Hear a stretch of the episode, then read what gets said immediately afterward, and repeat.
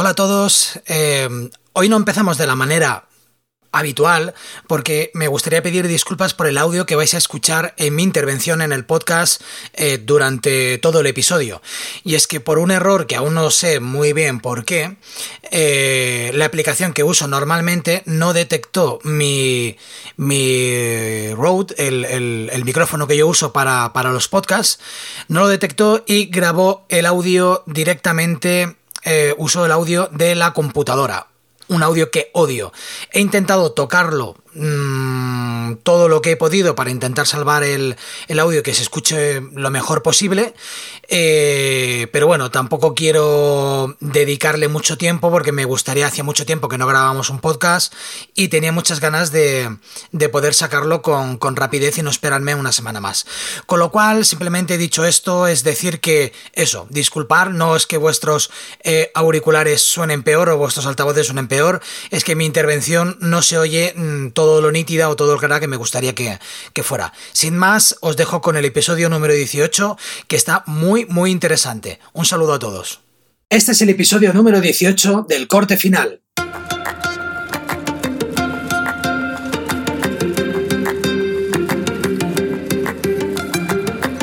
Bienvenidos a El Corte Final, un podcast en el que hablaremos de edición y herramientas de vídeo, cacharritos para el filmmaker y cualquier cosa que creamos interesante.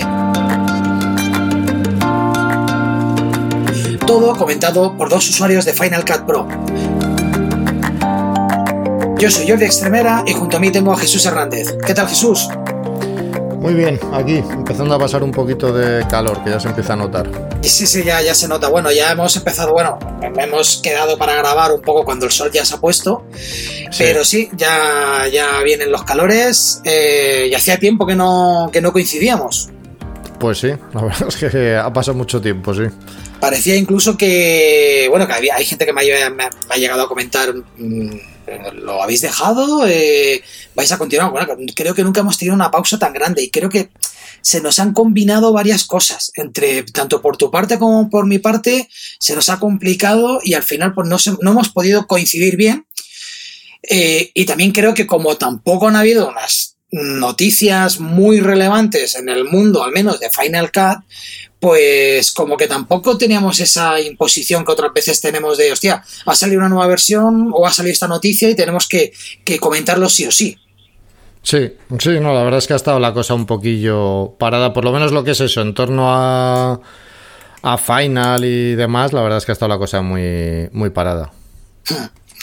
Y bueno, pues eh, hoy el podcast que vamos a hacer va a ser un podcast pues un poquito comentando algunas de las, de las novedades que hay, bueno, que han, que han ido ocurriendo durante estos días.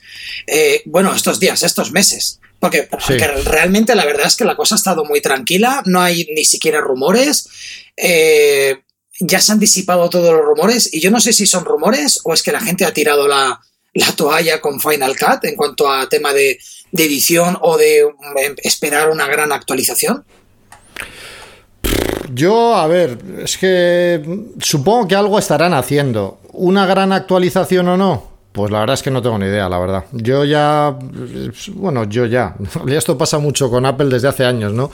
En su día dijeron que iban a comunicar mucho más sobre Final Cut, que iban a, pues, por bueno, entendían, ¿no? Los usuarios profesionales y tal. Lo estuvieron haciendo durante un tiempo y ya, pues eso, llevamos desde que salió la versión 10.4, como quien dice, mmm, que hace ya tres años o tres años y pico, no, ni me acuerdo ya. Eh, bueno, pues eso, con alguna actualización menor, alguna cosilla así, pero no han vuelto a hablar mucho de la aplicación ni nada. Y hombre, se entiende que no han parado el desarrollo. De hecho, ayer en la keynote no dijeron nada de Final Cut, pero lo enseñaron funcionando. Así que se entiende que si lo enseñan funcionando es porque lo siguen desarrollando. Y han enseñado, Pero... alguien ha hecho una captura de pantalla típico de, para luego ver si han... Si no, es... no. No, no, hacía falta hacer captura de pantalla, pues veía bien, era, era el de siempre. No vale. había nada raro ni nada extraño. No, lo enseñó nada más. Bueno, yo no sé si viste la keynote, tuvo una cosa que no me acuerdo cómo se llama. Una función que se va a añadir en los nuevos macOS, iOS y demás, que básicamente si tú pones, por ejemplo, yo que sé, un iPad al lado de, de, un portátil, ¿vale? Pues se comunican de tal forma que incluso puedes empezar a manejar el trackpad en el portátil, pasar el cursor al iPad como si fuese un segundo monitor y, por ejemplo, yo que sé, arrastrarte una imagen del iPad directamente un documento de Pages en el Mac. ¿Vale? O sea, es, un poco lo que enseñaron. Entonces, lo hicieron con tres Macs a la vez, con un iMac, un MacBook Pro y un iPad.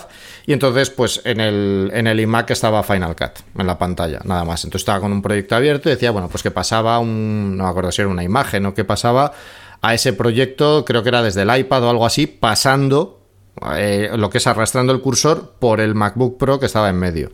Pero vamos, en eso consistió todo, todo lo que tuvo que ver con, con Final de ayer y, y bueno, fue una keynote, de hecho por eso ni ni habla, vamos, ni, hay mucho más que hablar de ella. O sea, estuvo 100% centrada en software, en las novedades que van a tener el próximo Mac OS, que se va a llamar Monterrey, iOS y todo lo demás. O sea, fue 100% software, que en realidad es lo que se supone, ¿no? Que tiene que ser esa conferencia porque es para desarrolladores. Pero bueno, casi siempre anuncian algo, pero en este caso no, no ha habido novedades. Bueno, yo, yo vi un poquito por encima, eh, me aburrí un poco, dije, bueno, luego leeré las noticias y al final del al final de la keynote y fue un poco decepcionante porque no, vi mucha, mucha mejoría. A ver, tampoco, tampoco tenemos que esperar un lavado de cara increíble cada, cada año. Básicamente porque cada año se espera mucho del nuevo sistema operativo y luego salen funciones que luego no acabas usando. Eh, realmente pues, lo que quieres es estabilidad, que vaya bien y ya está. Y yo creo que hasta, hasta ese punto, yo creo que Apple está metiendo todas sus fuerzas en, en, los nuevos equipos, en que funcionen los nuevos equipos. Yo he visto por ahí que funcionan muy bien. Todo el mundo que tiene, que tiene un nuevo equipo de Apple con, con M1 dice que está encantadísimo como, vamos, como modo vídeo. Y bueno, esto me viene a la cabeza una, una reflexión que creo que fue la semana pasada, hacían los chicos de, creo que eran los chicos de, la página web de fcp.co. Ellos hacen una reflexión que era, em, Final acaba de cumplir 10 años. Cuando salió, bueno, o acaba de cumplir o está a punto de cumplir, ahora no caigo exactamente. Cuando salió, eh, y hubo todo ese, todo ese ajetreo, em, todas esas críticas. Eh, creo que fue Steve Jobs que dijo que tenían planteado, que tenían grandes planes para, para Final, que Final iba a mejorar mucho en cuanto a la primera versión, y que tenían trazado. Dime. No, bueno, eso solamente precisar que no fue cuando salió Final Cut. Eso fue un mail que recibió, porque eso sí me acuerdo, salió en la noticia. Eh, Steve Jobs a veces respondía a correos electrónicos que le llegaban de usuarios normales y hubo un usuario que le preguntó. Sí, sí, eso es. Pues hubo un usuario que le preguntó que si habían abandonado Final Cut, porque, pero era cuando estaba Final Cut Pro 7. Y entonces él respondió que no, que qué le hacía pensar eso, que la siguiente versión iba a ser maravillosa. Y ya está. bueno, sí, eso sí que lo recuerdo, pero no, no era por ahí, es cuando salió. Sí, que cuando salió dijeron que tenían grandes planes para Final y que tenían una hoja de ruta de 10 años. Eso no sé si lo recuerdas. Sí, pero eso sí, eso lo comentó, lo dijo Randy Ubilos, no lo dijo, porque de hecho, te, lo digo porque, bueno, eso sale de hecho creo que sale en la película, de hecho en la de On of the Tracks, eh, que cuando salió Final Cut Pro 10, la última vez que vio el Randy Ubilos a Steve Jobs, o una de las últimas, se lo cruzó en el ascensor o algo así, y le dijo, oye, le preguntó este, dice, ¿qué coño ha pasado con el tema este del nuevo Final Cut? Que está todo el mundo que trina, que tal y que cual, porque hay que entender una cosa. Para Steve Jobs, Final Cut era, pues no sé cómo decirte, no sé, o sea, como el buscaminas. Sí, o sea, a eso me refiero. O sea, como si tienes, yo que sé, un restaurante, ¿sabes? Y se te rompe un cenicero de una mesa de la esquina. Pues vale, pues sabes que está ahí, que tiene que haber un cenicero.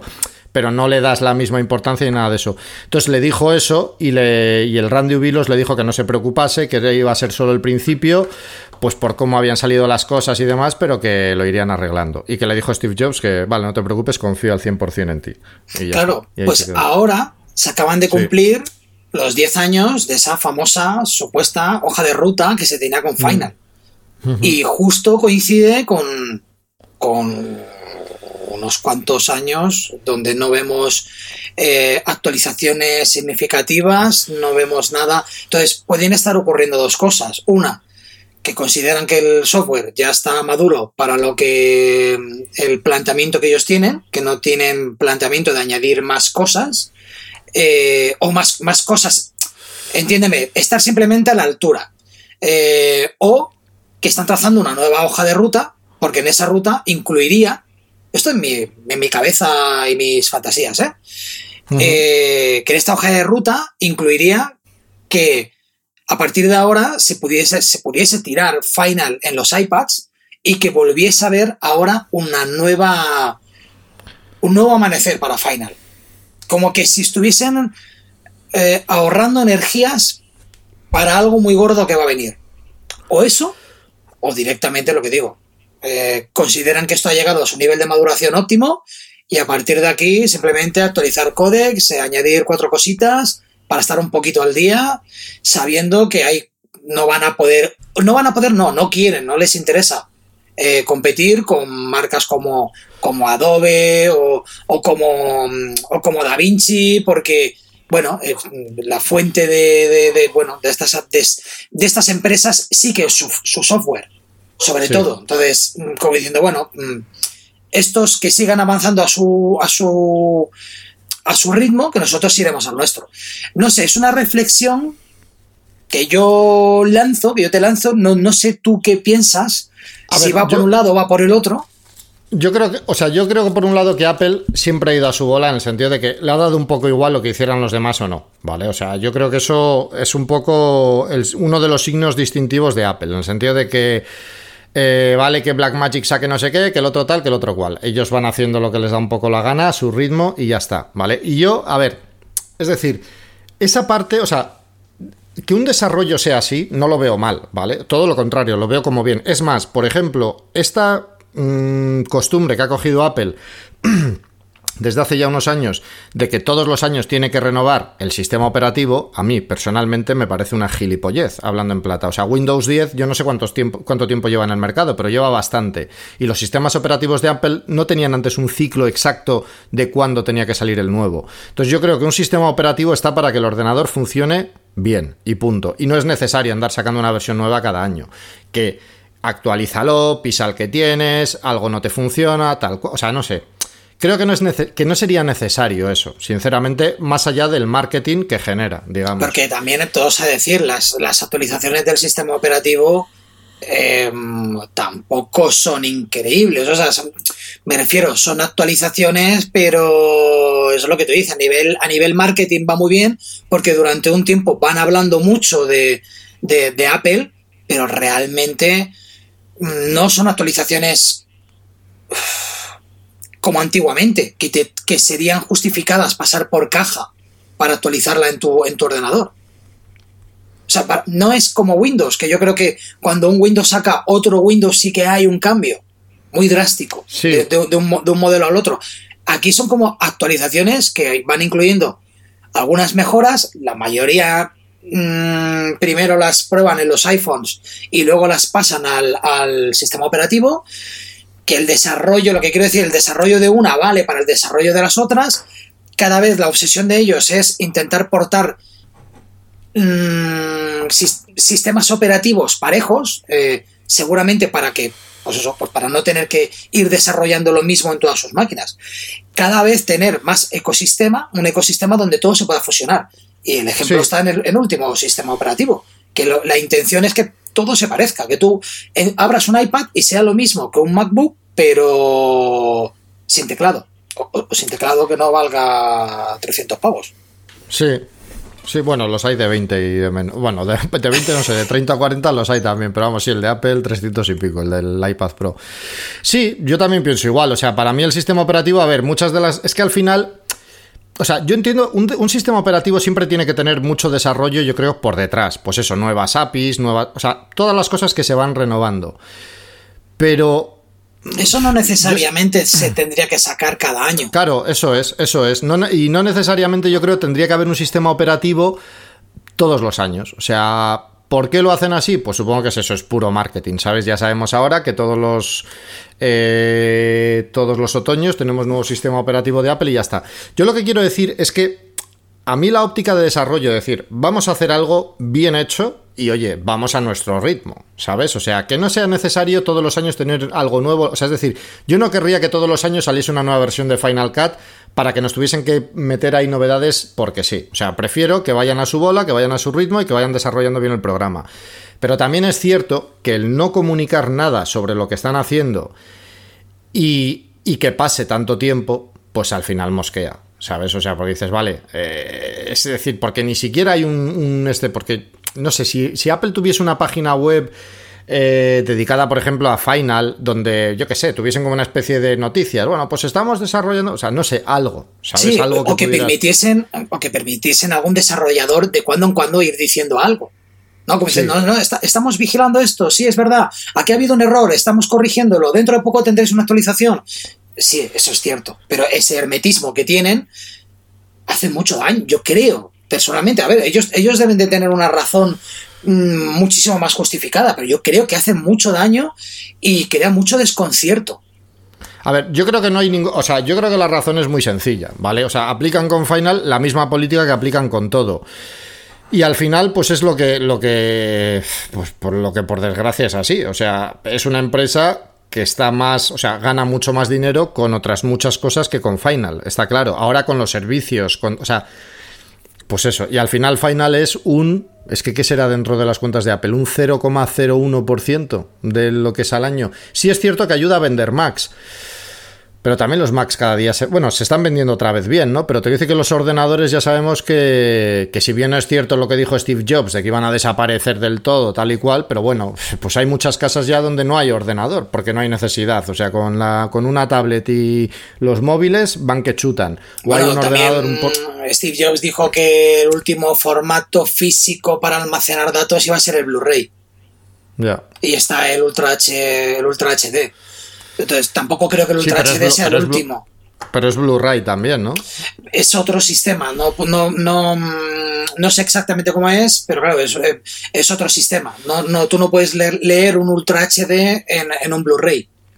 Sí, pero sí, pero te quiero decir, pero lo que entiendo yo de eso, yo es que de, de, eso ya no me he metido mucho, pero entiendo que simplemente, o sea, físicamente es un Blu-ray, lo que pasa que el vídeo que utiliza dentro es otro code, que es otra cosa que necesita un lector específico que lo pueda leer. Pero yo entiendo que es así, o sea, que, que sigue siendo. O sea, lo que es. No sé, claro, si comparas CD con DVD, con Blu-ray, o sea, para mí son formatos, son formatos físicos diferentes. En, Steve Jobs no lo dijo en cuanto a la forma del, del, formato o la evolución. Yo creo que él lo dijo como a la evolución del formato, porque él se negó a meter eh, Blu-rays en, en, sus, en sus ordenadores y dijo, no solo no voy a meter Blu-rays, es que me voy a cargar el DVD, porque es el último formato físico.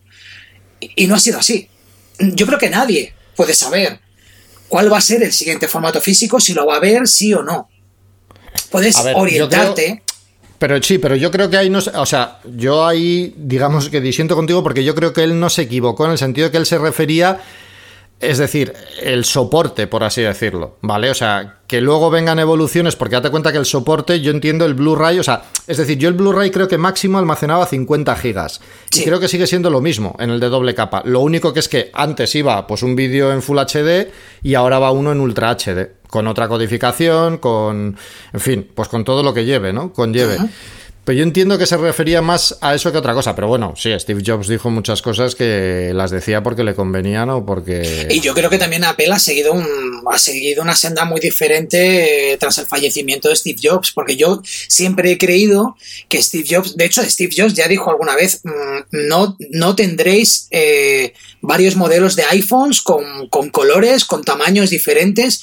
Y fue fallecer eh, Steve Jobs. Y lo primero que hicieron fueron iPhones de colores y de varios tamaños años. Tampoco pues, creo.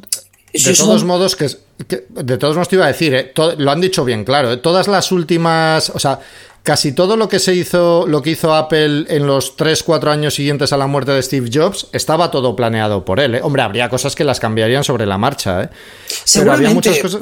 porque una empresa como Apple no puede improvisar. No, yo, no pueden coger y decir, mm, es, lo que hablábamos, Final si hay un plan con Final, ya lo saben. No están, no están improvisando. Entonces, eh, eh, con cualquier cosa, si mañana sacan un iPad más pequeño, no es porque durante cuatro meses los usuarios están diciendo queremos un iPad más pequeño. Es porque hace ya dos años o tres años lo tienen pensado. Yo he trabajado en multinacionales más, muchísimo más pequeñas que Apple, donde está todo controlado al milímetro. Al milímetro. Entonces, saben exactamente qué es lo que quieren vender de aquí a cinco años. Saben cuál es eh, la meta.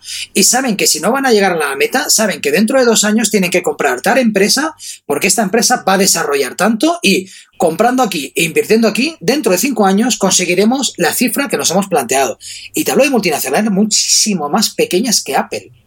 En Apple nadie está improvisando nada. Eso, eso seguro. Pero bueno, es lo que siempre hablamos. Eh, yo creo que esto perjudica, hace que mucha gente se pase a otro software, pero también es verdad que probablemente se la suben. O sea, que les dé exactamente igual. Sí, supongo que sí. Supongo que, hombre, a ver, yo me imagino que eso les interesará mantenerlo porque... Mm, o sea, es lo que digo, al final yo creo que eh, Final lo que ha conseguido es que se vendan muchos Mac, ¿no? Y que, bueno, pues haya gente Logic sí es un estandarte. Logic sí es uno de los, de los softwares eh, número uno de, de, música.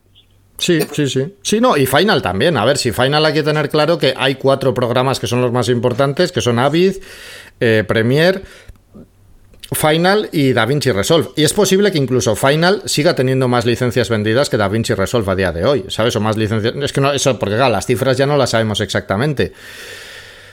Pero desde luego está en cómo, bueno, pues eso, lo que decimos, ¿no? En cómo pues cómo mueves la industria como tal. O sea, yo he llegado, por ejemplo, en el foro este que dices tú, en el de finalcatfcp.co, eh, el Ben Balser este, que es un hombre muy conocido dentro del mundillo de Final Cut Pro, de, pues eso, del mundillo de vídeo de Apple y todo ese tipo de cosas, ha dicho que como no hubiera novedades de aquí a octubre, que se pasaban a DaVinci Resolve, que estaba hasta los huevos ya.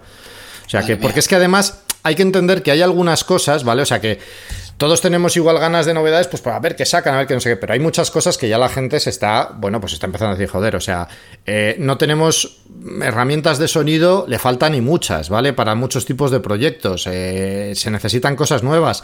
No hay ningún tipo de herramienta colaborativa dentro del propio Final para trabajar con otras personas. Sí que hay herramientas de terceros que más o menos funcionan, pero no hay nada incorporado dentro del propio programa se está quedando un poco retrasado en cuanto a espacios de color, para trabajar dentro de la industria audiovisual a más alto nivel, poder comunicar, o sea, no sé, o sea, hay muchas cosas en las que realmente pues se está quedando un poco atrás, digamos. Entonces, son cosas que a lo mejor no son fundamentales para todo el mundo casi todo el mundo, pero desde luego si quieres conquistar los mercados de más alto nivel, tienes que llegar a eso, digamos, o sea, tienes que ofrecer ese tipo de cosas. Y yo lo entiendo porque realmente, realmente lo que tú no puedes hacer es, eh, bueno, si tú eres un profesional que te dedicas a esto, tú quieres saber que la herramienta con la que tú trabajas se va a actualizar. Si no, es, es, tiempo perdido. O sea, realmente es lo que tú dices. Hay, con, el, con Final yo puedo trabajar tranquilamente durante muchos años. Yo, ¿eh? eh yo no estoy a un alto nivel eh, de Hollywood en el que necesite que Final se me quede, se me quede pequeño se queda pequeño en algunas cosas. Lo que sí que es verdad que si a mí ahora me dicen, hemos parado, mm, vamos a parar de desarrollar, de traer mm, nuevas funcionalidades, vamos a mantener las que tenemos, lo vamos a hacer muy bien, yo sí me cambiaría.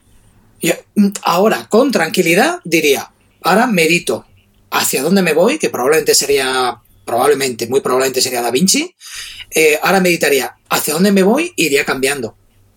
¿Por qué?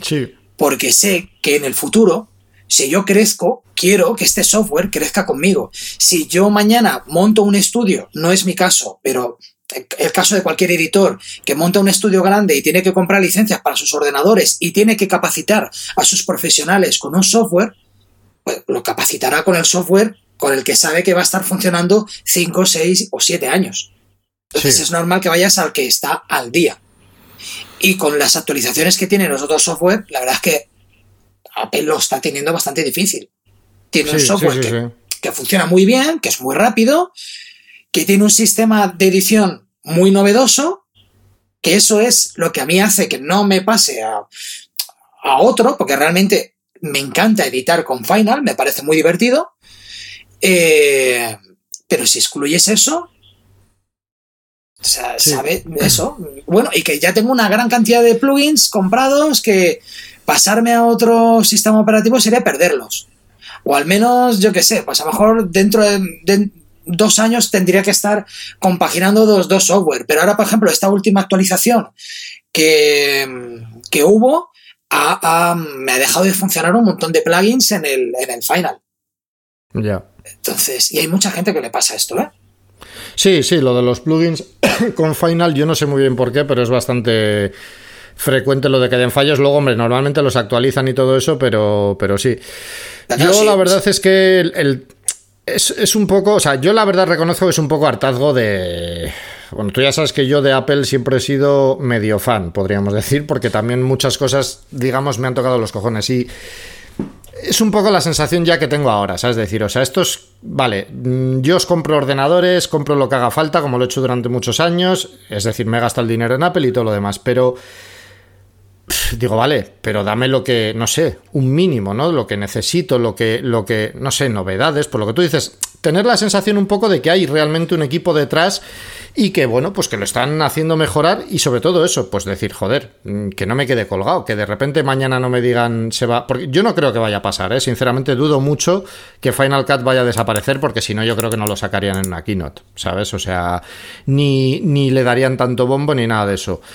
Pero desde luego que es difícil. Pero es que a lo mejor, no creo que se lo carguen, pero es que a lo mejor estamos ante el nuevo Pages. O sea, estamos a lo mejor ante un programa donde lo que te digo, esto está maduro y punto, se va a quedar así. Te, voy a, te lo voy a ir actualizando para que no se me caduque y un poquito cada año te voy a dar alguna funcionalidad nueva. Una funcionalidad que estará integrada pues con nuestras con nuestro sistema operativo, lo que yo lo que te decía. Ahora vas a poder poner un iPad al lado y tener una pantalla externa. Sí, hombre, a ver, yo, yo, yo no creo, es decir, yo creo que un Pages o algo de eso lo puedes hacer, te lo puedes permitir porque además es gratis, pero yo creo que en un Final Cut no te puedes permitir hacer eso. O sea, es decir, o hay desarrollo o no hay desarrollo, ¿entiendes? O sea, no, no creo que lo pueda... O sea, es decir, yo no creo que Apple quiera mantener a Final Cut como si fuera una especie de zombie. Ahí medio moribundo, decir, hostia, que hemos sacado un nuevo sistema operativo, hostia, venga, que poneos rápido, que hay que actualizarlo, que esto ha dejado de funcionar y esto también, y cambiadle esto a... O sea, yo no creo que hagan eso. Con la última, con la penúltima actualización que hicieron, yo, creo que ahí dejaron claras muchas cosas. ¿Cuál dices tú? La, grande, la que se supone que era la grande. ¿Cuál? ¿La última dices? ¿La 10.5? No, la penúltima, porque creo que la, última era una de corrección de, errores, la típica que sacan al mes siguiente de la, de la grande. La que estamos esperando todos, que estamos esperando el, el cambio grande y nos hacen nada, eh, actualizar el final para los nuevos ordenadores de Apple. Y será el sí, pero por eso, pero, pero ¿a qué, te refieres? ¿A esa actualización? Sí. La que salió hace unos meses, vale, pero esa por eso, esa fue la 10.5. Sí. Vale, sí, a ver, yo esa, o sea, esa actualización, sinceramente, yo creo que lo único que hicieron fue. O sea, yo creo que tenían ganas de quitarle la X al nombre, así de claro, porque se lo están quitando a todo. Sacaron los nuevos Apple Silicon y dijeron, ¿qué hacemos? Venga, pues le cambiamos el nombre y a tomar por culo. O sea, yo eso no lo consigo, porque además pasa una cosa muy, muy curiosa. Pero si es verdad, si, si, es verdad que todo, si, si en Apple lo tienen todo súper bien atado, eso no ha podido ser una improvisación, eso no ha podido ser, oye, mira, pues saca lo que tengamos, le quitas la X, le metemos el 5, o sea, Sí, pero, a ver, yo creo, no creo que eso fuese improvisado, pero yo creo que es eso y punto, y te voy a decir por qué. Porque es que con Logic también lo hicieron. Y Logic había tenido una actualización gorda unos meses antes. O sea, creo recordar que Logic pasó de la 10.5 a la 10.6 o algo así que creo que va actualmente, o de la 10.4 a la 10.5 en cuestión de seis meses. O sea, salió la actualización gorda de Logic y seis meses después se cambió de versión como si fuera otra vez una nueva versión gorda porque salieron los Mac Apple Silicon. O sea, es decir, para mí eso ha sido un simple movimiento de marketing de Apple. O sea, yo eso no lo veo como una declaración de intenciones o de no intenciones. Es raro, porque yo no lo había visto hacer nunca, pero lo han hecho con las dos aplicaciones, ya te digo, con las dos gordas, digamos, Final Cut y, Logic. Así que yo eso no lo veo tan... O sea, no lo veo como una declaración de intenciones. Y por ejemplo, Aperture, cuando desapareció, estuvo muchísimo tiempo, pues eso, moribunda. O sea, que no salía nada nuevo, que no se actualizaba nada, que no, no sé qué, que no, no sé cuántos, y al final desapareció. Pero sí que es verdad que no le daban bombo en las keynotes, no se hablaba apenas de él. O sea, era otro rollo. Pero vamos, que tampoco me sorprendería nada, ¿eh? que de la noche a la mañana Apple diga que. También es verdad que Aperture, cuando se la cargaron, Apple no estaba en el nivel que está hoy. Siempre ha sido una gran empresa. pero yo creo que se la cargaron en el momento en el que estaba empezando a crecer. Mucho, a nivel mediático. O sea, porque hablamos de que hace unos años los Mac eran ordenadores solo para gente profesional. Hoy en día cualquier persona tiene un Mac. O sea, cualquier persona que quiera transmitir un poquito de imagen. Yo veo eso, pues lo mismo, eh, que viene un, no sé, un, señor a tu casa a venderte cualquier cosa y te viene con un Mac o te viene con un iPad. Cuando antes mm. era algo muy exclusivo de profesionales. Entonces se la cargaron en un momento clave. Tú a esta gente le hablas de Aperture, no tienen ni idea de qué estás hablando. Sí. no, no, no, han llegado a conocer Aperture. No, no, hay mucha gente que no. Yo la verdad es que, y, fue, además es que fue un programa muy novedoso, ¿eh? porque era el primer programa de ese tipo que se hacía realmente bien hecho, o incluso el primero de todos. ¿eh? O sea, hasta ahora, hasta ese momento había Photoshop, o sea, y luego a partir de Photoshop fue cuando, o sea, a partir de Aperture salió Lightroom y luego han ido saliendo otras aplicaciones de ese estilo, ¿no? Sí, sí, a mí me encantaba, llegué, a pensar que Fotos se, se equipararía y jamás se equiparó. Fotos es potente, entre comillas, es muchísimo más de lo que requiere un, un fotógrafo amateur. Sí. Es muchísimo más, pero no llega al nivel de apertura. Ya, ya, ya. En, años, ¿eh? En años que han tenido. Pero, mira, fotos sería un buen ejemplo. Algo donde se va innovando un poquito, sobre todo estético, eh, y te van, vamos, novedades en, en, fotos no hay. Claro, pero, pero es que ten en cuenta una cosa, ¿vale? O sea, Fotos es gratis. Igual que, o sea, igual que iMovie, igual que. Es decir, esos programas que son gratis. Final, Final casi. O sea, no, es gratis, pero pagas una vez y se acabó. Sí, ya, pero tú diré caro, pero eso, eso lo decimos tú y yo, que llevamos 10 años usándolo y que lo pagamos hace 10 años. Pero tú dile ahora a un tío, ¿entiendes? Tú no, o sea, es decir, a mí me cuesta, no sé cómo decirte, si, es decir, si Apple tuviese la intención de mantener Final Cut como un zombie, por así decirlo, un programa moribundo en el sentido de que solo se va a mantener y poco más, yo creo que por lo menos lo tendrían que decir, ¿no? Para que el que se vaya a gastar 300 y pico euros sepa lo que está comprando, porque al final por 300 euros tienes también DaVinci Resolve. Entonces yo creo que eso es algo que sí que lo tendrían que decir. Entonces me cuesta mucho creer que se pueda tener algo a la venta a precio normal, digamos, al precio que tiene actualmente, si no lo vas a actualizar, ¿sabes? O sea, es cierto que Aperture estuvo a la venta hasta el último día y cuando dijeron que se acabó, se acabó. Pero por eso te digo que Apple no suele hacer las cosas a medias. Entonces yo creo que o todo o nada, es decir, o sigue el desarrollo, aunque no digan nada, y por lo tanto el programa sigue ahí y lo seguiremos viendo evolucionar a su ritmo y todo ese tipo de cosas, o termina muriendo y en cuyo caso sí lo dirían, ¿entiendes? Yo creo que ahí lo dirían claramente, dirían, oye, mira, va a desaparecer y punto. A lo mejor sí que creo que podría ser que si Apple decidiese hacer desaparecer Final Cut, ¿vale? Eso sí que creo que igual lo harían como es algo, digamos, de lo que depende la vida de mucha gente, sí que a lo mejor dirían, oye, bueno, mm, no va a haber ya más desarrollo, pero sí que se garantiza, por ejemplo, su mantenimiento durante, yo qué sé, durante un año, imagínate, para que la gente sepa que, bueno, que se actualiza el Mac, pues si algo falla en Final lo van a arreglar para que siga funcionando. Yo dudo muchísimo que lo dejen morir, ¿eh? O sea, morir, morir como tal. Yo, yo tampoco creo. Yo tampoco creo que lo dejen morir, pero ya te digo, si yo el mayor problema lo veo en la comunicación, o sea, sobre todo es eso, no es tanto en el desarrollo. Es el miedo que yo tengo es la sensación de que te, de, de no dejarlo morir, de chicos, hasta aquí la fiesta, o sea, a partir de aquí lo mantengo lo mantengo, lo voy actualizando, mm, voy haciéndolo, pues eso, eh, mm, vas a encontrártelo cada vez, pues eso, más rápido, más tal o más cual, no te voy a incorporar nada, no esperes que esto luego se, se, mm, se comunique con Motion, no esperes que te, te dé un audio eh, eso, que puedas tratar un, audio más profesional o, que comunique con, con, Logic. Pero, ¿Pero cómo vendes eso entonces? ¿A qué te refieres? Pues, ¿tú o sea, ¿y qué hacen? ¿Mantienen la aplicación en la App Store por 300 y pico euros? Sí, porque la, aplicación no vale. tienes un, iMovie, o sea, ah, vale, no hay actualizaciones, pero en este momento Final sigue siendo un programa potentísimo de vídeo, ¿vale? Estamos hablando, estamos hateando un poco, ¿vale? La, la sensación que tenemos, estamos hateando un poco porque nos da rabia el no saber qué ocurre que es la única compañía que no comunica. Que no comunica que... Dime, dime. Pero define potentísimo, ¿en qué es potente? A nivel Porque, general. a ver, yo, yo no, quiero, no quiero ser cabrón y es el programa, sigue siendo el programa que más me gusta, pero lo que es a nivel de funcionalidad, hoy en día, salvo en cosas concretas que sigue destacando, como por ejemplo todo lo que es la gestión de archivos, de material y todo ese tipo de cosas que sigue por encima de todos los demás programas, en el resto, salvo en rendimiento, no hay nada en lo que me puedas decir, hostia, pues es que esto Final lo hace mejor que ningún otro programa. Es que no hay nada, sinceramente. O sea, rendimiento es un. Yo Sí. creo que es un, un- es un buen punto a favor. claro, pero ¿sabes qué es lo que pasa? Que en Edición rendimiento... rápida. es- tiene- Claro. la, la manera de editar es muy rápida, muy intuitiva.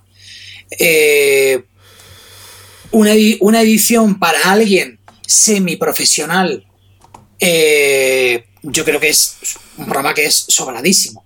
No, no, y para... A ver, si es que, o sea, lo que hay que entender es que lo que es editar vídeo, lo que se llama editar vídeo, al final es eh, empalmar trozos de vídeo, poner Sí. la música y poco más. O sea, en realidad todo lo demás que traen los programas de edición de vídeo se entiende que es extra, ¿vale? Podríamos decir. O sea, no es necesariamente un necesidades, por así decirlo.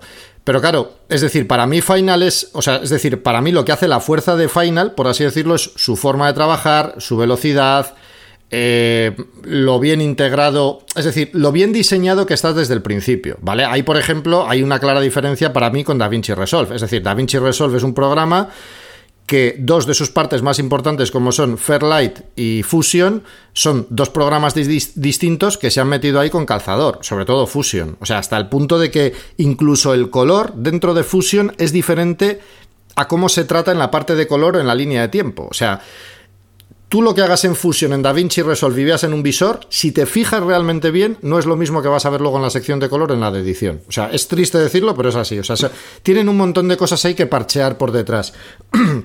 Y de hecho hay gente también que se queja de Blackmagic, yo entre ellos, de lo contrario, es decir, deja ya de añadir tantas cosas y ponte a estabilizar un poco más el programa, que lo necesita, ¿sabes? Para algunas cosas. Eh, pero no sé, o sea, yo no veo a Final ya como un programa... No sé, o sea, no le veo. Porque, claro, sí, lo de la novedad de su funcionamiento, eso fue novedad hace 10 años. Pero es que, joder, hace 10 años ya que salió, precisamente, ¿sabes? Sí. Entonces, bueno, ya esto de no tener pistas, eso es como que. Vale, todo esto ya lo hemos superado. ¿Ahora qué?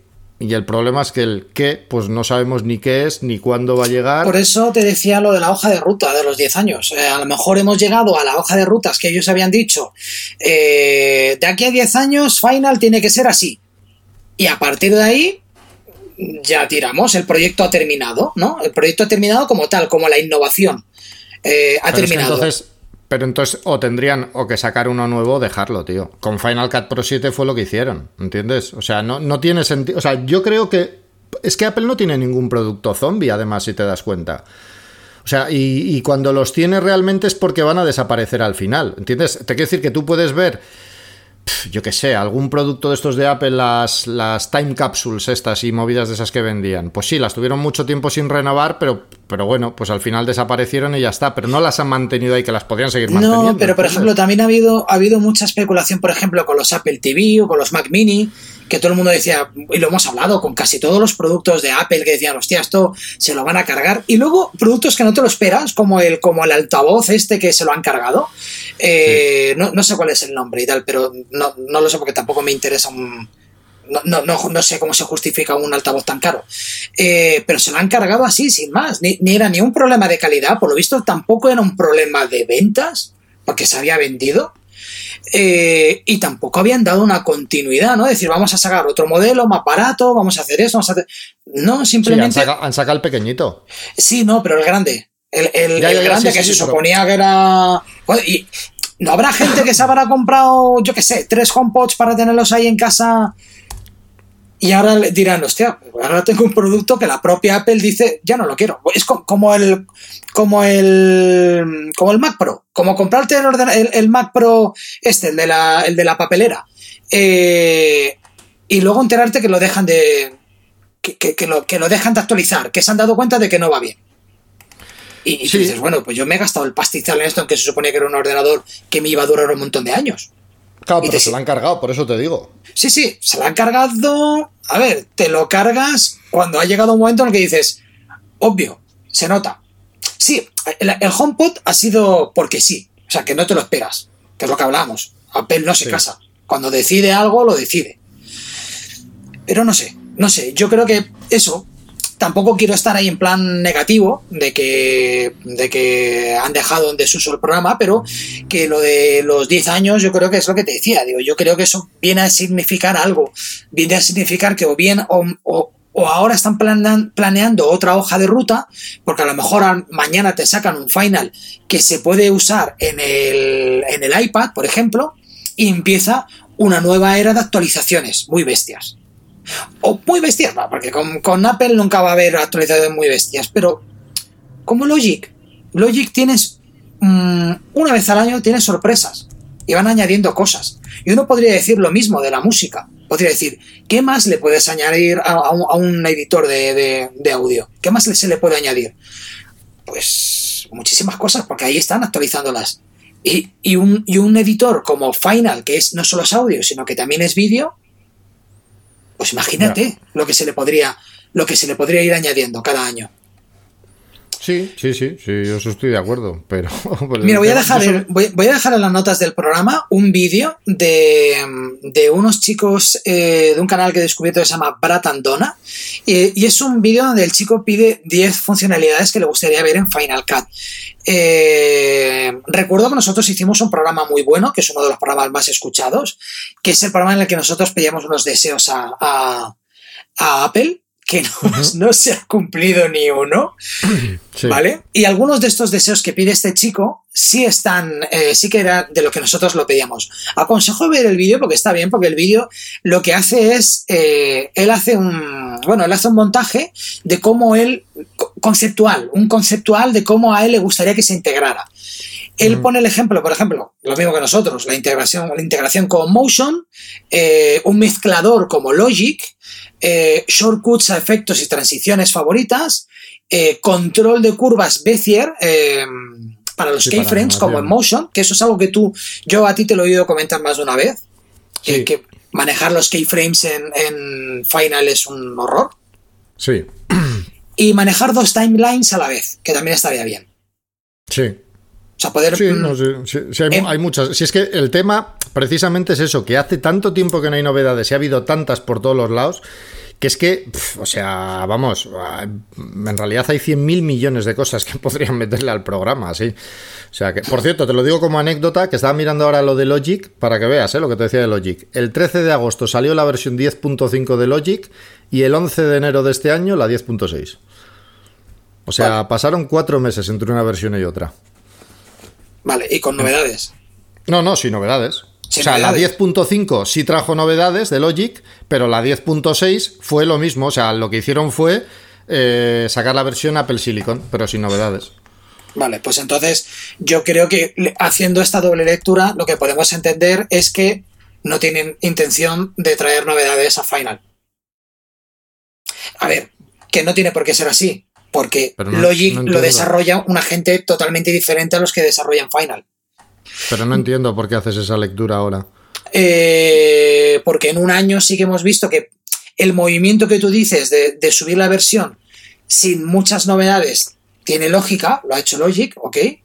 Eh, no, pero, a ver, es que no sé si me has entendido. Logic lo que hizo fue.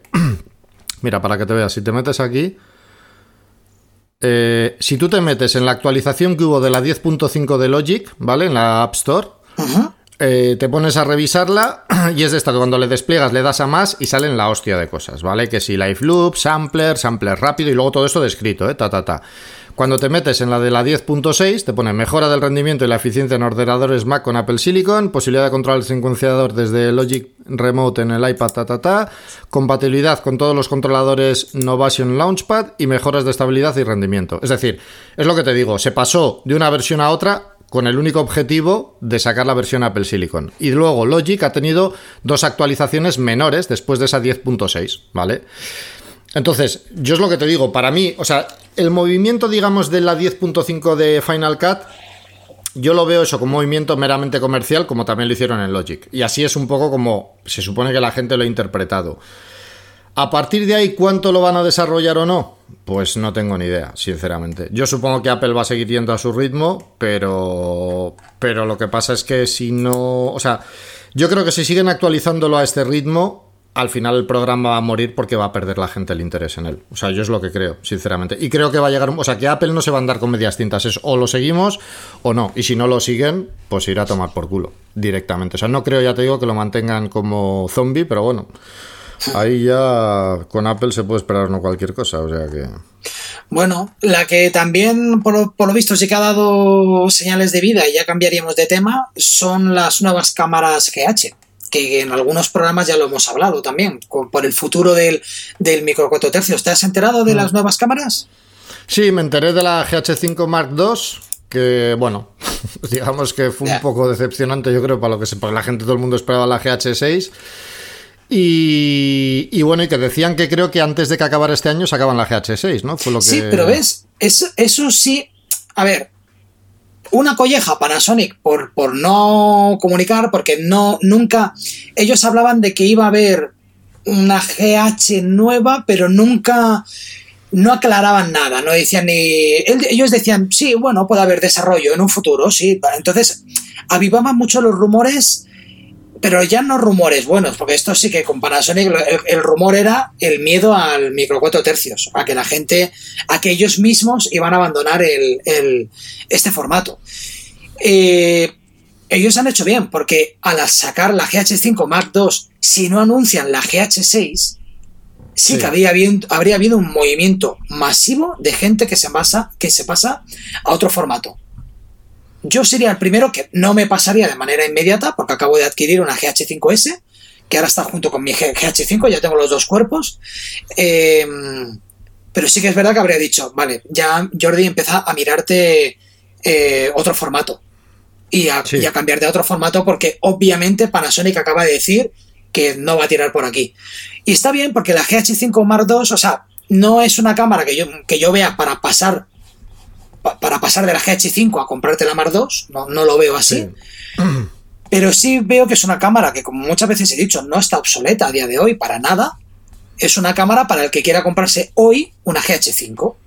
Sí, sí, no, yo es lo que pienso también. Sí, de hecho yo lo hablé con un amigo que estaba pensando en comprarse otra también y yo le dije, o sea, no es una cámara para vender la GH5 que tengas y comprarte la GH5 Mark 2, pero como segundo cuerpo, como primera cámara, si te la planteas, pues es mejor opción. Y claro, y luego la GH6 que no han anunciado nada, eh, solo que cambian el, me parece que era que cambian el sensor. Yo creo que no se han querido casar con nada, pero simplemente ha sido de manera de decir, chicos, sé que sacamos una GH, una, o una GH5 Mark II, no os enfadéis. Antes de que acabe el año tenéis la GH6.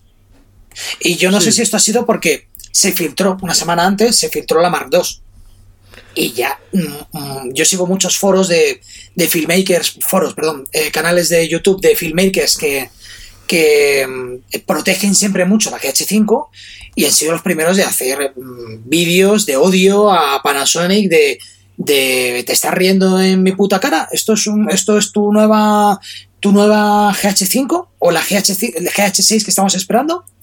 Ya.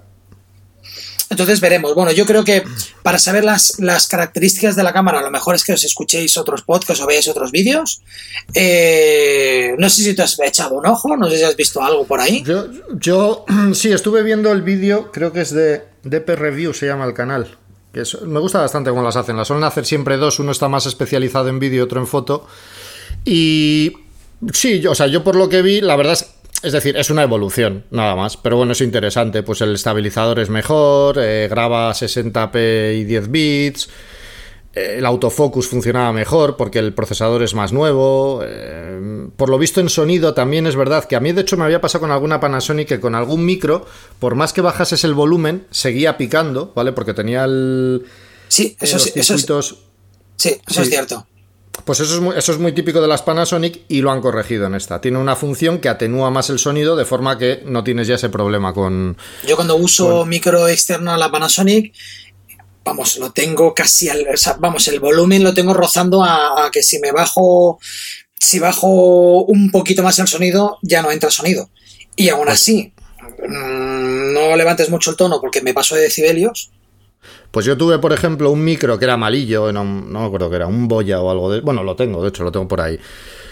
Y me acuerdo una vez que lo fui a probar con la Panasonic y precisamente no lo usé nunca porque no sonaba mal, de hecho, para ser un micro tan barato. Y no lo usé nunca precisamente porque tenía ese problema. O sea, lo bajaba al mínimo, o sea, al mínimo que desaparecían las rayitas y aún así con mi voz, o sea, es que bueno, yo a veces la levanto más de la cuenta, pero seguía picando. O sea, me tenía que alejar mucho, era un micrófono de corbata, o sea, pero te lo tenías que alejar como 20 centímetros más de lo habitual para asegurarte de que nunca pasara. Claro, eso también jodía el sonido.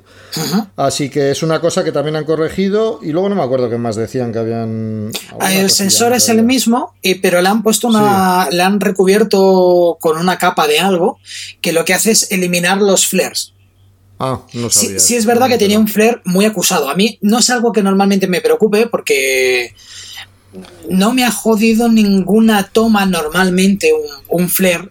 A mí me gustan, me parecen bonitos, pero sí que es verdad que a veces he tenido que hacer, pues tirar de parasol, que es algo que no, que no suelo, no, no suelo llevar encima. Y en alguna ocasión, pues sí, pues algún, algún flare se ha colado por ahí y tal, pero bueno, es algo que normalmente estilísticamente puede quedar bien. Esta capa que le han puesto de algo, pues eso, elimina un poquito el flare, pero no hace milagros. No es que no haga milagros, es que sigues viendo el flare, lo que no es tan acusado. Ya, ya. Y luego, pues, ya, pues lo demás no lo veo suficiente como para, como para cambiarte de cámara. Y me atrevería a decir que por el precio que tiene, ni como segundo cuerpo de cámara. Yo me esperaría a una, a una GH6, que es lo que voy a hacer yo. Vale 1500, ¿no? Algo así. 1800, ¿eh? 1500 creo que vale la GH5. Mm. Esta la han puesto 1800. y la GH6... Por si alguno lo quiere mirar, yo la acabo de mirar en Galaxy Andorra, la tienen creo que es en precompra por 1400, que además me lo habían comentado también. O sea que si alguno lo quiere mirar es, ahí. Es fiable. 1700, estoy viendo que ¿Galaxy Andorra es fiable? Es que yo eh, veo las cosas ahí extremadamente baratas. Es que están en Andorra, por eso son tan baratas. o sea, lo único que creo que te puede pasar, no sé con esa, ¿eh? pero lo único que te puede pasar con tiendas que vendan muy barato. La garantía. No, sí, bueno, la garantía te iba a decir, y luego también eso te digo lo que te puede pasar, por ejemplo, cuando pides algo en AliExpress. Si por lo que sea te lo paran en aduanas y te han puesto que dentro del paquete van tres calzoncillos y luego resulta que van tres teléfonos móviles, pues te van a crujir. ¿Entiendes? Te van a hacer pagar los impuestos necesarios. Hombre, eso, eso sí que es algo que yo ya mm, hace ya tiempo he aprendido y yo ya no hago. ¿eh? eh comprar en páginas chinas eh, para que luego te peguen el puro en, en la aduana, porque estamos acostumbrados a comprar por internet y a no entender cómo funciona lo de la aduana. Yo cuando he comprado algo por, por aduana, o sea, a China, siempre ha sido pues algo de DJI o una marca de estas que ya, ya pagas el IVA, o sea, ya pagas los impuestos. Sí, y, el producto te llega. Pero, por ejemplo, Small Rig, Small Rig, que mm. tengo muchos cacharritos de Small Rig, ya no lo hago. Porque es una lotería. O sea, porque, porque te lo paran. O sea, prefiero comprarlo en España, eh, mm. pagar lo que tenga que pagar y no jugarme la lotería. Sí, sí, sí, por eso. Pues yo supongo que desde Galaxy Andorra no sé cómo funcionará. Igual en realidad está todo mandado legal y aunque te lo paguen ya están pagado algún impuesto. No sé, no sé cómo irá porque tampoco sé cómo va la ley con eso, pero yo entiendo que es el único problema que podrías tener. Yo entiendo que la garantía de un producto comprado en Andorra que está dentro de Europa también será válida en el resto de Europa, ¿sabes? Porque al final, joder, Andorra es es un pueblo. Te quiero decir que como, vamos, que es muy fácil que alguien tenga una Canon de la hostia en Andorra y, que se pase la mitad de su vida en España y la otra mitad en Francia, ¿sabes? Entonces, no sé, y, que no creo que, por ejemplo, yo que sé, eh, o sea, que habrá marcas incluso que no tengan casi, diría yo, ni servicio técnico en Andorra, por lo pequeña que es, ¿entiendes? No lo sé, eh, ya te digo, o sea, esto ya sí que es también pura especulación, pero vamos, no creo que que tengas problemas de garantía. De aduanas, tampoco lo sé. Supongo que ellos si les llamas te lo dirán. No creo que haya problemas en eso. Pero bueno, yo lo que haré, eh, yo tengo la GH5 y la GH5S. Esperaré a ver eh, qué es lo que anuncian a finales de año con la GH6. Tengo claro que la GH6 se viene para casa, eso lo tengo clarísimo.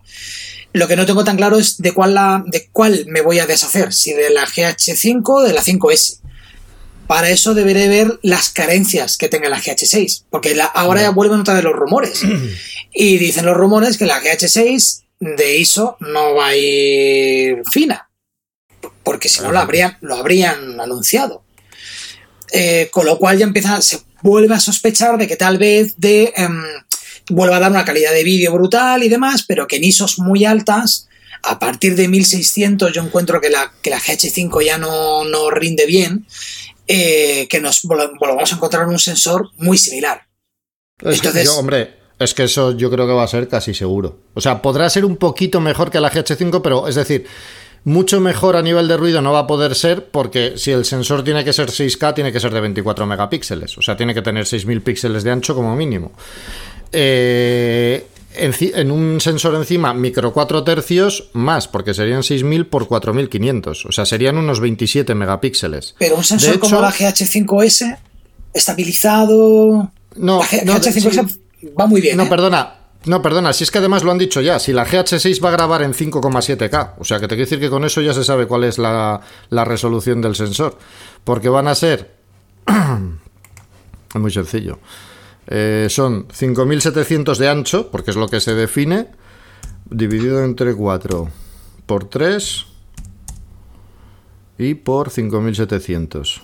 Ahora te digo cuánto. Va a ser un sensor. Eh, bueno, aquí no sé qué cojones he hecho. 5700, sí, pero va a ser.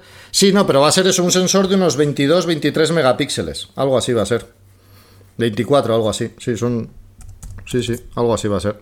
¿Y tú crees que de ISO pues a ver, de ISO, los sensores, ¿vale? Aparte de que... Mm, eh, es decir, aparte de que el tamaño de los píxeles influye mucho, ¿vale? También influye que sea un sensor o no retroiluminado. Es decir, hay margen de mejora para que un sensor funcione mejor aunque los píxeles sean más pequeños, ¿vale? De hecho, por ejemplo, yo que sé, eh, probablemente, yo que sé, si te vas a una cámara full frame de hace unos años, de hace muchos años, por ejemplo, a una 5D Mark II, ¿vale? Que es una cámara que tiene ya más de 10 años y es full frame y tiene, creo recordar que eran 20 megapíxeles o 10, o 20, no sé, no me acuerdo cuántos tenía, pero pocos, o 16 o algo así, no me acuerdo. La cuestión es que si tú te coges probablemente mm, cualquier Canon APS-C de hoy en día de 24 megapíxeles, probablemente con, o sea, con poca luz sea igual que esa 5D Mark II o incluso un poquito mejor.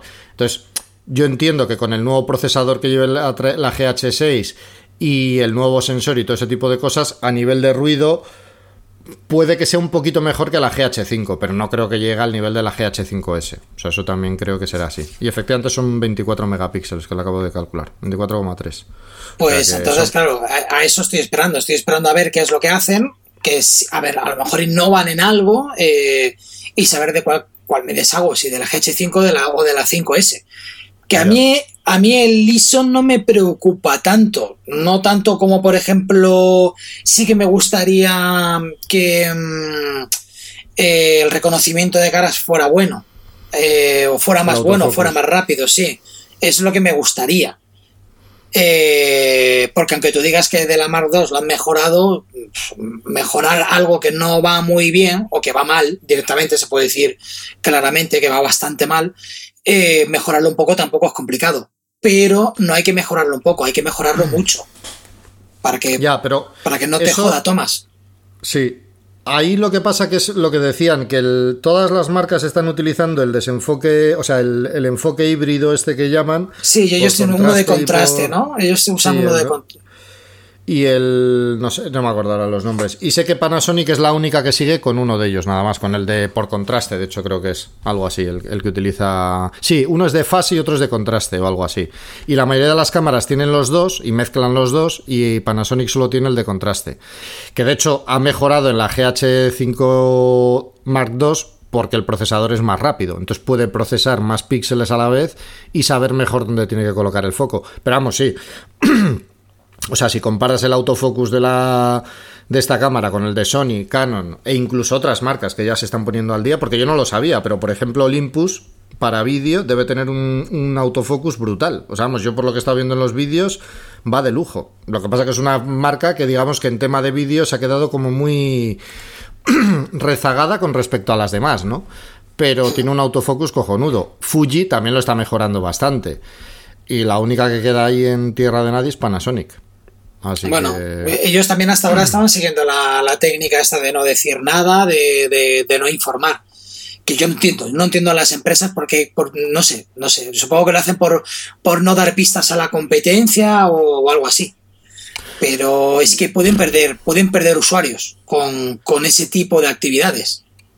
Sí, sí, al final yo tampoco he seguido muy alto. O sea, la verdad es que las novedades de qué anuncian las marcas y que no, no las suelo seguir mucho. Sí suelo mirar las páginas estas de rumores para ver qué van a sacar y eso, pero no no me fijo demasiado, digamos, en lo que comunican las propias marcas. No, yo sigo, yo sigo lo que me interesa a mí. Yo no sigo lo que presenta Sony o lo que presenta eh, Nikon.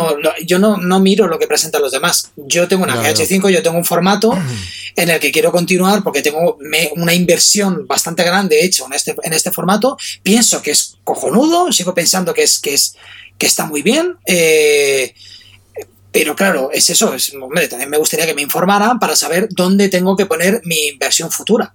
Lo que hablábamos antes de, de, Final. parece que hoy, hoy, hoy, el, programa nos va a salir un poco hater.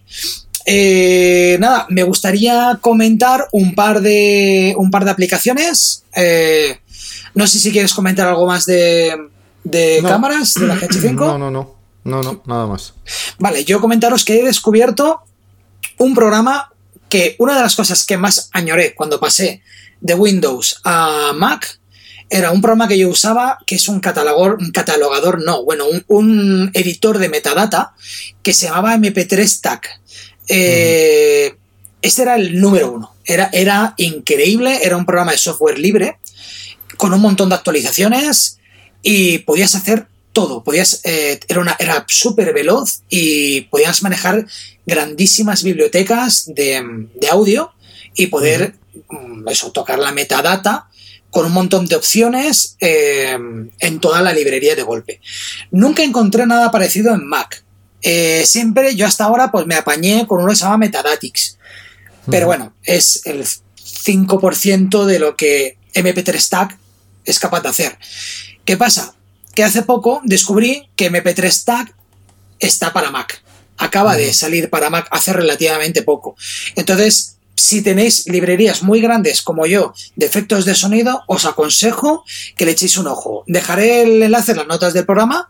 Eh, es un programa que a priori no es muy intuitivo, tiene ese, ese, rollito Windows, ¿sabes? Ese rollito de... Lo estaba mirando ahora por curiosidad, sí. Eh, tiene ese rollito que la interface pues no es muy amigable, pero a la que te pones un poco te das cuenta de que puedes hacer de todo. Eh, y es, mm, bueno, si te dominas un poquito con el inglés, no tendrás ningún tipo de problema. Eh, yo ya he sustituido Metadatix por MP3 Stack. Entonces, nada, simplemente comentarlo. Creo que alguna vez lo había comentado en el, en el podcast. Había comentado que yo en Windows tenía este programa que era la hostia, pero que ahora usaba Metadatix. Ya, ya. No, lo, no, vamos, yo no lo recordaba así, lo estaba mirando ahora, sí. Además está en la App Store, ¿no? Por lo que veo. Sí, sí, sí, sí, Y como era un software libre, yo supongo que alguien ha cogido el, software y lo ha aportado a Mac. No, debe ser el mismo, ¿eh? Porque lo estoy viendo en su página web, pone I've worked the past, o sea, lo pone el tío, ¿eh? que ha trabajado durante un año y medio para hacer la versión nativa de Mac. O sea, que se la ha currado, vamos. Vale, bueno, pero me refiero que como el, como era software libre habrá cogido el, la fuente original, porque creo que era un, era un programa, bueno, es que yo cuando yo digo que lo usaba en Windows es desde hace, desde que existen los MP3, básicamente. Ya. A ver, yo no, yo, o sea, date cuenta que libre puede ser, porque yo según entiendo, no, es el mismo, ¿eh? Es que, lo es que yo estoy mirando su página web, pone aquí que es un tal Florian Heidenreich y pone desde 1999, o sea, que te quiere decir que es que pues lo pone él, o sea, pues eso. Claro, ¿qué? Me cuadra, sí, sí. Que te quiere decir que es el mismo que lo ha desarrollado siempre y por lo que se ve, pues ha hecho uno para, para el Mac también, o sea, lo, lo, hizo para Mac. Tiene aquí una sección de donar en su página web, por si alguno lo usa y le quiere dar algo. Bueno, yo creo que lo tiene de pago, ¿no? El de... No, que... ah, bueno. Yo he pagado, ¿eh? El Apple Store. Además, ah, yo, pues yo creo que el desarrollo de este tipo de programas se debe de pagar. MP3 Stack. Vale, sí, no, yo es que lo veo, o sea, para Windows por lo que veo sigue siendo gratis y aquí por lo que veo, hostia, sí, 22 pavos. Es que Windows ha sido gratis toda la vida. Sí, sí, sí. 22 pavos vale aquí. Sí, sí, sí. Pues, si lo eh, usas, ¿eh? Claro, yo, yo ya te digo, yo es que ya no catalogo. Música. ¿Para qué lo usas tú? Para catalogar tu música, ¿no? No, no, música ya está. Yo ya, esa labor ya la tengo hecha. Yo ya tengo música de hace un montón de años. Yo tengo mis discos en CD y en vinilos que ya me pegué su curro de, de ripearlos y volver a tenerlos ya en mi disco duro. Ya no compro música digital. Eh, o bien la compro en CD, pero muy, muy pocas veces, o cuando me la regalan, que tengo eh, amigos míos eh, músicos que me regalan música, pero yo básicamente ya solo escucho Spotify. básicamente, escucho más podcast que, música. Lo que sí que tengo son librerías muy grandes de, efectos de sonido. Ah, vale, para eso lo dices. Sí, además compro, cuando compro alguna librería de estas de, creo que alguna vez te lo he comentado, pues yo qué sé, mm, librerías de pasos. Eh, hablamos de librerías mm, que tienen a lo mejor miles y miles de clips de, audio de, un segundo, de dos segundos con, pues eso, eh, zapatillas en gravilla, zapatilla en gravilla corriendo, zapato de charola en gravilla. Entonces todo eso me gusta catalogarlo de una manera especial. Siempre a mi manera, yo tengo mi propio criterio y tengo mis propias librerías y cuando necesito escuchar, eh, encontrar algo, no me cuesta encontrarlo. Para eso es muy importante para mí la metadata de los audios, desde hace años, ¿eh? también soy un maniático. Ya, ya, pues mira, yo no le he cambiado el tag a un MP3 en mi vida, la verdad. Pero vamos, de hecho yo creo, yo creo que me pongo a rebuscar MP3 en mi ordenador, pues yo casi todos los audios que tengo de ese tipo son WAV. Supongo que habrá algún MP3, pero vamos, que no es algo que... Además uso, uso, un programa que ya también creo que lo comenté en el, en el anterior programa, que es el Audio Finder, que es un e, es, una, es un buscador de librerías de, audio que usan los músicos para encontrar bombos. este problema también lo deben de tener los músicos, que tienen cientos de miles de sonidos.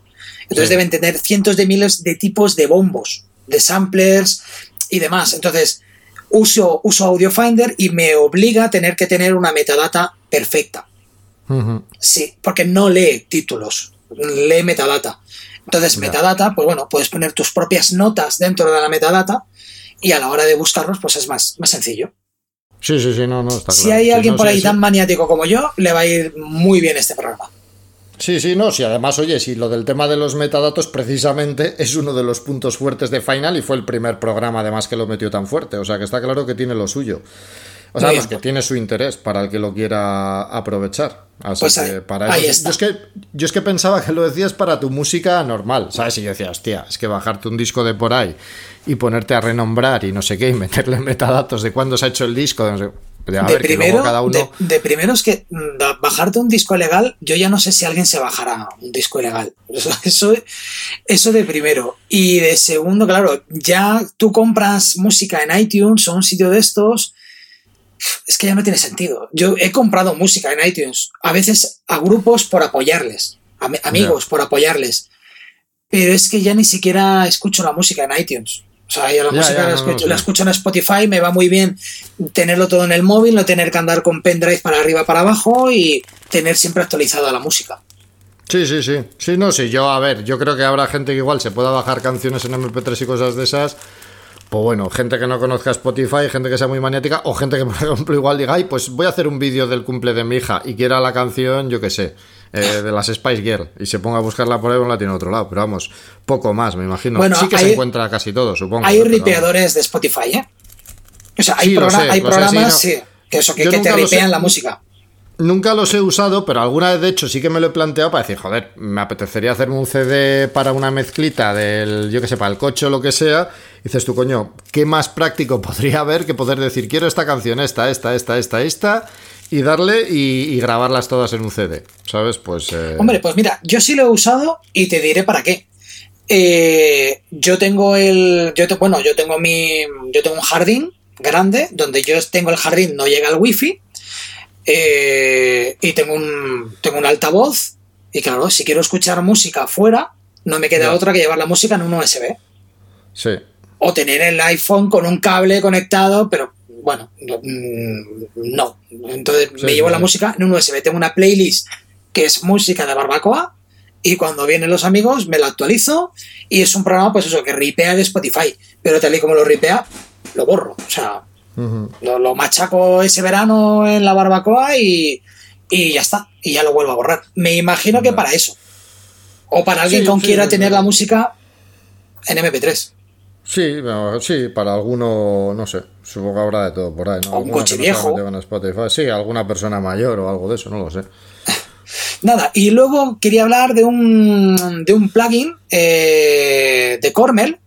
Yo creo que ya lo conoces. Es, alguna vez incluso creo que hemos hablado de él. Es el Style X. Es un, es un plugin que no le han dado tanto bombo como a otros plugins que tienen, porque Cormel tiene muy buenos plugins relacionados con el traqueo porque utilizan la, la, tecnología Mocha. Hemos hablado un montón de veces de, de estos plugins. Tienes, mm. por cierto, un curso ¿no? Si quieres hablar del curso que, hablas de los... Sí. lo que pasa es que no lo, no lo, tengo puesto a la venta aún en la página web porque tenía intención de ponerlo cuando la acabe. Pues ya que lo has dicho, lo digo, vale, va a ser un curso que de hecho está grabado ya. Hay 5 o 6 vídeos que ya son 8 horas o algo así y es un curso sobre, sobre los plugins más conocidos de Final Cut. Entonces, eh, entre otros, hay algunos de CoreMelt. Está el hice Slice X y Track X y luego tengo también pendiente de hacer alguno más para ese mismo curso de Paint X y no sé si meteré alguno más, la verdad. En principio yo creo que Paint X nada más porque es, otro de esos plugins, digamos, que son muy útiles dentro de la familia de CoreMelt. A mí, a mí eso no creo que ya, ya lo he comentado. Para mí es uno de mis plugins favoritos, ¿eh? el Paint X. Mm. Y además eso es otra cosa que ya lo has dicho, ya lo comento. Súper importante. Yo me he estado viendo tus, tus, tus cursos. Es súper importante cuando te crees que manejas un programa, ver un curso de los tuyos es genial porque acabas descubriendo cosas, por ejemplo, Color Final, que estaba hartísimo de usarlo. Acabas descubriendo cosas que no te percatabas. Yo creo que cuando crees que manejas algo, no, no profundizas. ¿Y de qué fue lo del color final, lo que descubriste por curiosidad? Eh, por ejemplo, descubrí el tema de. de. Mm, lo diré. Eh, los grupos. Ah. Sabía que se podía hacer grupos porque creo que cuando salió la versión 2 estuve investigando, pero no le hice. No le hice mucho caso, porque luego ves que tiene muchas opciones y no las usas. Sí. Y, y luego tu día a día avanza tienes proyectos, te van saliendo proyectos donde podrías usarlos, pero lo olvidas, olvidas que están. Y, vas a la manera tradicional, ¿no? Que es la capa de ajuste y tiras ahí. Y ese, por ejemplo, fue uno de los, de los detallitos. Y luego miles de detallitos tontos. De, pues, pues, no sé, desde copiar un, eh, copiar unos, atributos, unos atributos y pegarlos al otro, eh, hacer unos presets. sí, lo del el pegado selectivo ese que tiene, sí, sí pequeñas tonterías o incluso el denoiser, el denoiser de NetVideo, que es un programa potentísimo, que yo es verdad que pocas veces he necesitado toquetear mucho mm, aparte del, bueno, pues de la, primera opción que te da, sí, de lo básico, la primera opción que te da, ya te da unos resultados muy buenos. Pero sí que es mm. verdad que está muy bien conocer un poquito el entramado, porque sí que te puede salvar más de un apuro. Sobre todo, pues, elevar tus producciones muchísimo más. Sí, sí, sí, el tema con It Video es que al final es... De hecho, he grabado hoy un vídeo que todavía no lo he subido de comparación con el Denoiser de. Bueno, comparación entre comillas, con el de DaVinci Resolve. Y lo que tiene es que. o sea, en realidad conseguir resultados normalitos es muy fácil. Y ya los puedes afinar mucho más. Y si tienes planos muy complicados, es donde Nit Video realmente pues, sobresale con respecto a otros denoisers de esos. Entonces, bueno, sí que es un. Pues eso, lo que hemos hablado alguna vez, ¿no? Que es uno de esos plugins un poco mágicos. Pues nada, yo aconsejo a toda la gente que, mm, no porque seas tú, pero estos plugins que es que, bueno, pues que lo tienes ahí y dices, hostia, yo no necesito un curso para que me enseñen Color Final. Pues yo creo que sí. O sea, no, no, no, a ver, no puedo estar en la mente de cada uno, pero yo creo que siempre aprendes algo nuevo. Siempre puedes aprender algo nuevo cuando son sobre todo opciones que no estás acostumbrado, que sobre todo son Mm, opciones que nunca te han explicado en castellano. Porque todo esto está en los, los, tutoriales en inglés. Lo que pasa es que en inglés pierdes muchas cosas.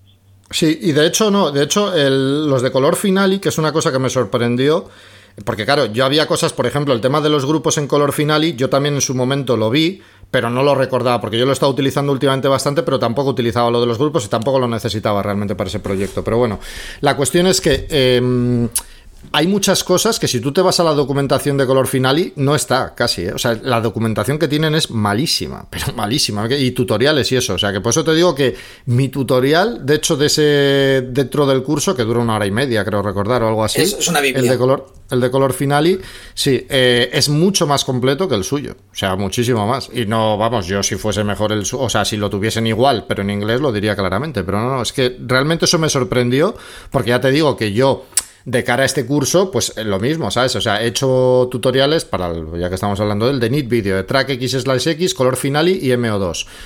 Para, por ejemplo, algunas cosillas de Nit Video, fui a la documentación oficial, ¿vale? A ver exactamente, porque algunas cosas tenía más o menos claro, pero otras no del todo, en fin. La cuestión es que lo, he mirado. Y la de color finale, ya te digo que me sorprendió porque es que era malísima. Dura, por cierto, más largo de lo que yo pensaba. Dura casi dos horas el curso que he hecho de color finale. O sea que es bastante. Pues está, muy bien, ¿eh? Y además, bueno, lo acabas, bueno, lo acabas de comentar, eh, MO2. O sea, un, programa donde no he visto tutorial en castellano completo. Obviamente no y alguno me he podido encontrar, me parece que había algo por ahí bastante desactualizado, antiguo, eh, puede ser algún tutorial argentino, pero, pero vamos, es uno de esos programas que dices, vamos, me, lo estoy usando, pero yo sé que no uso ni el 10% del, del, del potencial de esto. Sí. Y está muy bien, lo desgranas muy bien, eh, yo te aconsejaría también otra cosa que podrías hablar de Cornell. Si no es de, de PaintX, eh, estaría muy bien también de mm, Chromatic. ¿Sabes lo que pasa? Sí, yo Chromatic lo había pensado, pero ¿sabes lo que ocurre? Que realmente en este curso de plugins lo que quiero centrarme es en los plugins que considero los mejor para cada, o sea, lo mejor para cada una de sus cosas, ¿vale? Por ejemplo, hay muchos, ahora yo estoy probando unos, unos títulos de mm, que los venden a través de, X, de FX Factory que tienen tracking y cosas y no están mal, o sea, te quiero decir que son de Premium VFX y la verdad es que funcionan bastante bien, están bien diseñados, eh, los controles están bien diseñados y el traqueo funciona muy bien. Pero no me parece que sean eh, ahora te lo digo. Espérate. Que habrá el FX Factory, te los digo. Porque también están muy bien los de. Eh, los traqueos en 3D de, de Motion, Motion VFX. Sí, sí, pero por eso te digo, a ver, esto es lo que te digo, o sea, esto es un pack de títulos, ¿vale? A ver, es, install, aquí está, ahora te lo digo. Se llama eh, Minimal Callouts, se llaman. Estos, eh, de FX Factory, la empresa que lo hace dentro de FX Factory es Premium VFX.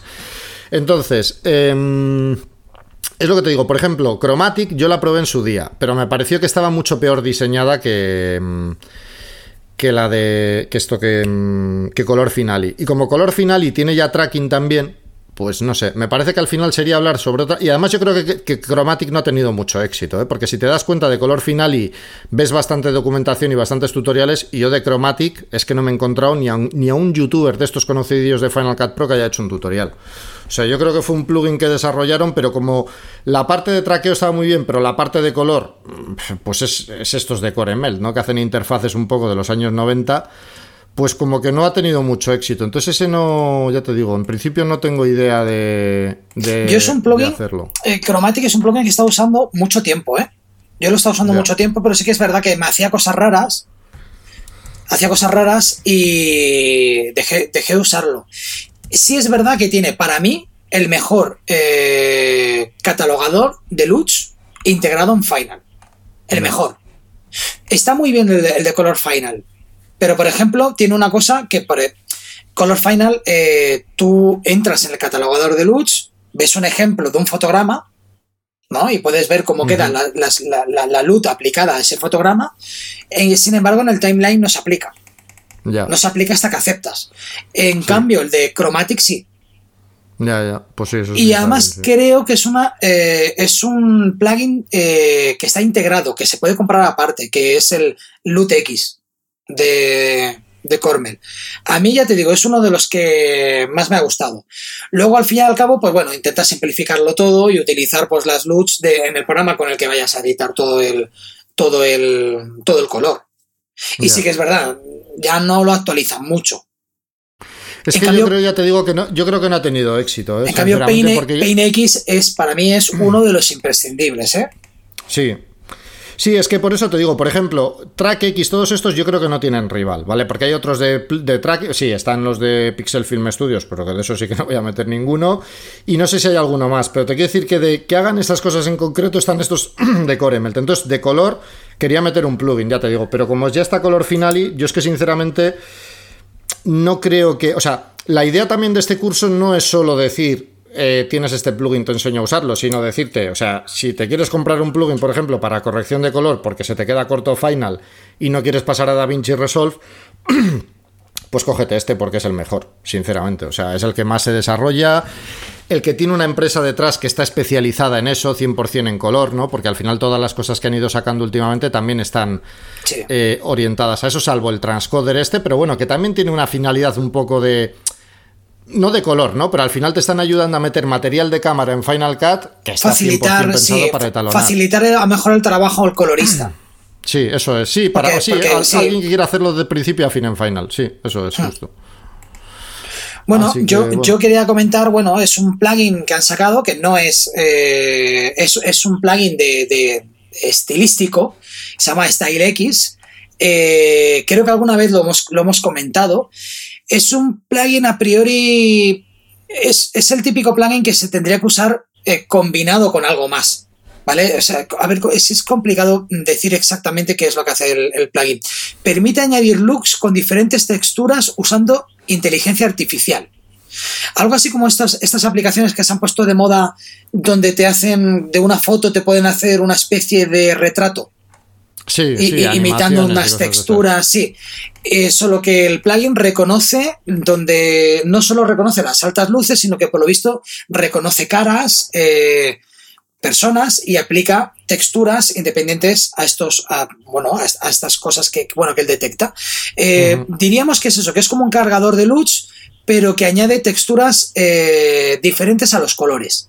texturas como pinturas, ilustraciones, texturas de dos tonos, grunge, y bueno, incluye tres variantes que permiten aplicar el plugin con diferentes resultados, desde más sutiles a más agresivos.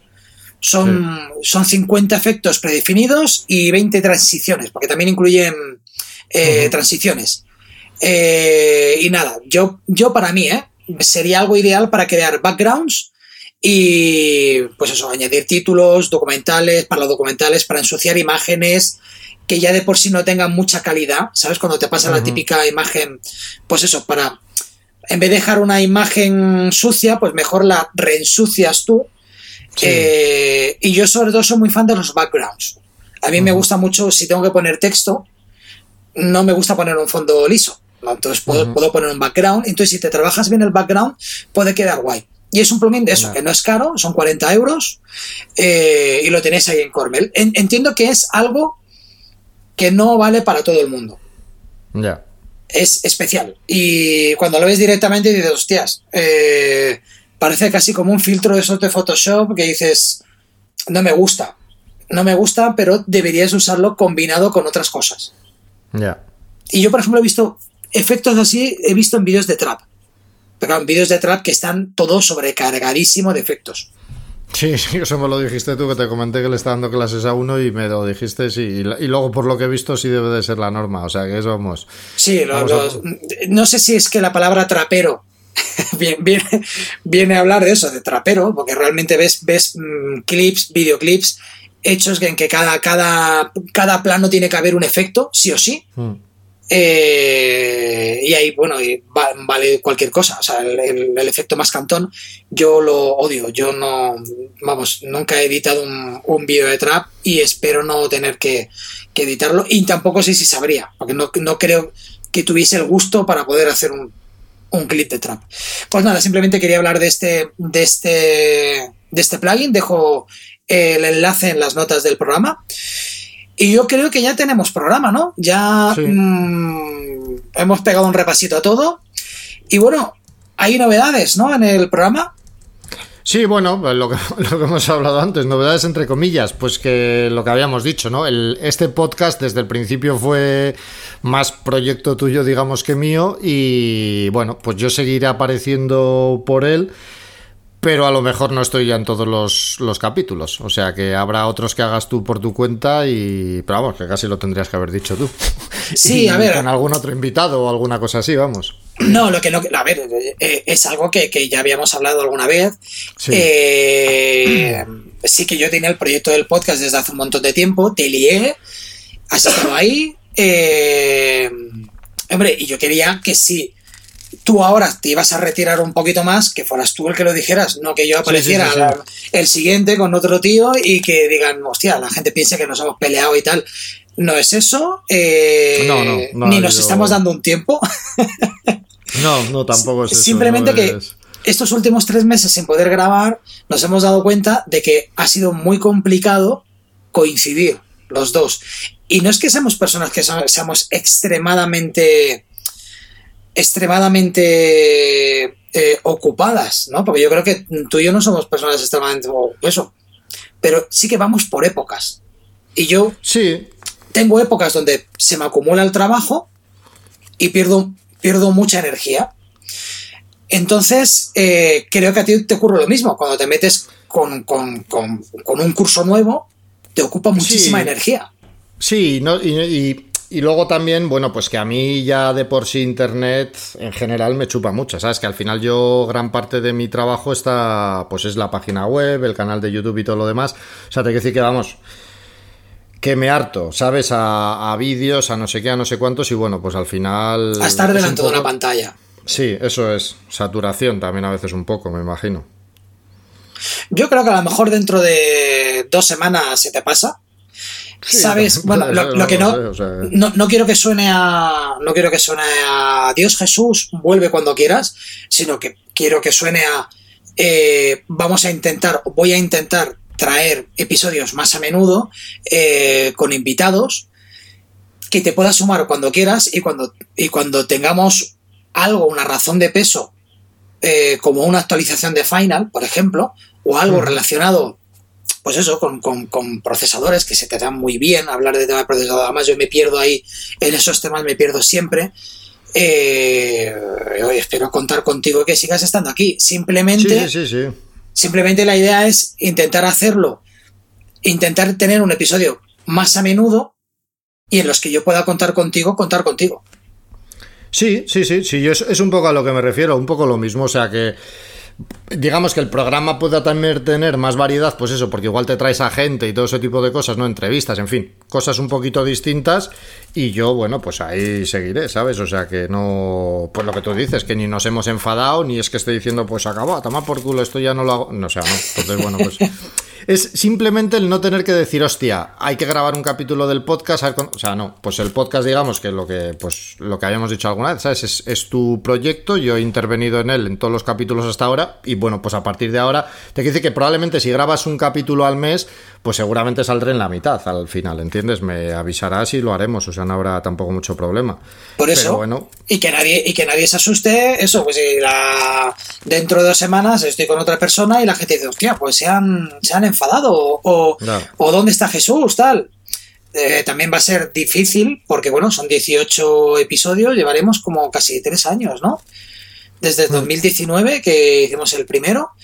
Eh, y hasta, bueno, tendría que cambiar la intro, porque ya no somos dos, ya no seremos dos. Bueno, y también es verdad que el, que el, el podcast ha madurado, y me gustaría que siguiera madurando.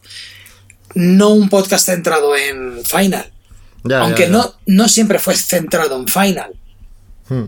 ¿Vale? Pero sí, sí que creo que podríamos hablar de muchas más cosas relacionadas con el mundo audiovisual y sobre todo con la, con la edición, que es, que es nuestra, nuestra pasión.